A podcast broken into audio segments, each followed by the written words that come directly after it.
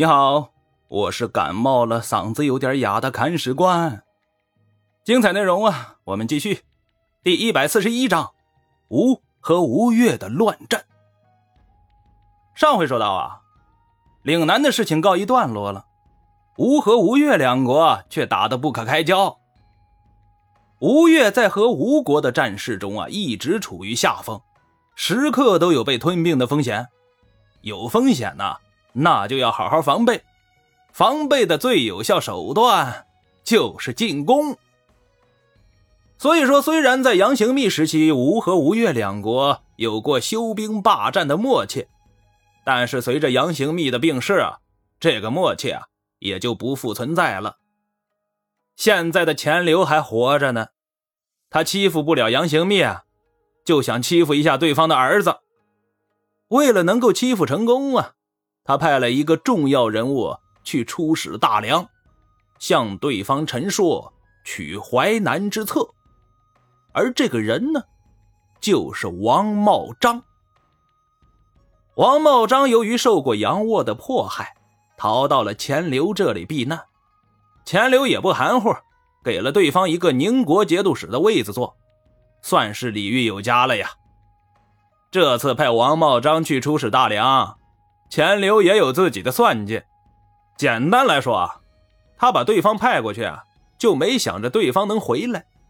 因为朱温早在征讨王师范的时候啊，就看中王茂章这员将才了。但是当时杨行密还在呀，他挖不动人家的墙角。后来王茂章投奔钱刘，朱温感觉自己的机会来了，多次向钱刘讨要此人。钱刘一开始啊是不想给的，但想着如果朱温能够因此出兵攻打吴国，这买卖。做的也不算是赔本所以啊，这次就派王茂章出马了。王茂章到了大梁啊，被朱温给扣下来了，并委以重任。当然，作为回报，他开始起兵伐吴。但是吴国向来是不白给的呀。就在大梁军队到来之前，吴国决定先教训一下吴越。谁让你老想着惹是生非呢？这次征讨吴越的指挥官是步军都指挥使周本，南面统军使吕师造，这两个人都是能打的，带兵直接包围了苏州。嘿，又是苏州。苏州一被围呀，吴越开始围魏救赵了，派大将张仁宝带兵攻打常州。并一鼓作气攻克了常州外围的东州。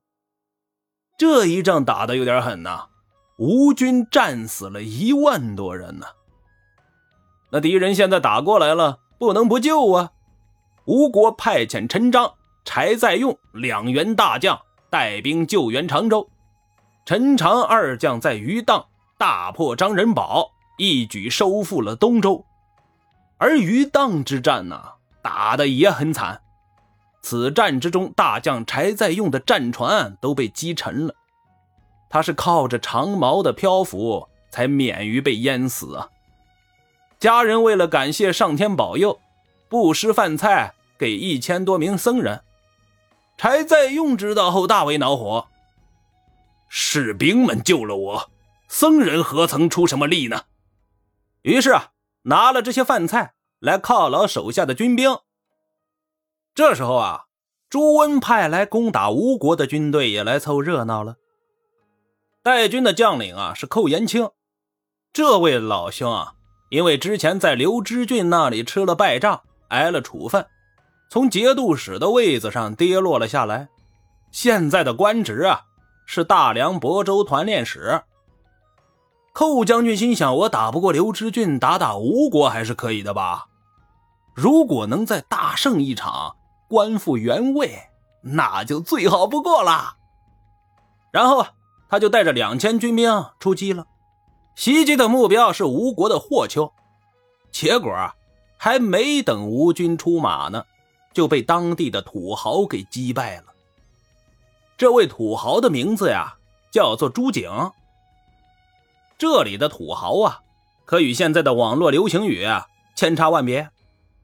土豪在当时指的是豪强地主，这种地主啊，一般都有自己的私人武装，用来看家护院，守护自己家的产业。正所谓强龙压不过地头蛇，豪强地主在当地可是根深蒂固啊，而且掌握着地利人和。寇延清的两千正规军被人家抽冷子，打个突袭，狠揍了一下，也就在情理之中了。但自己好歹也是正规军呢，对方连民兵预备役都算不上，这仗打的太没水平了吧？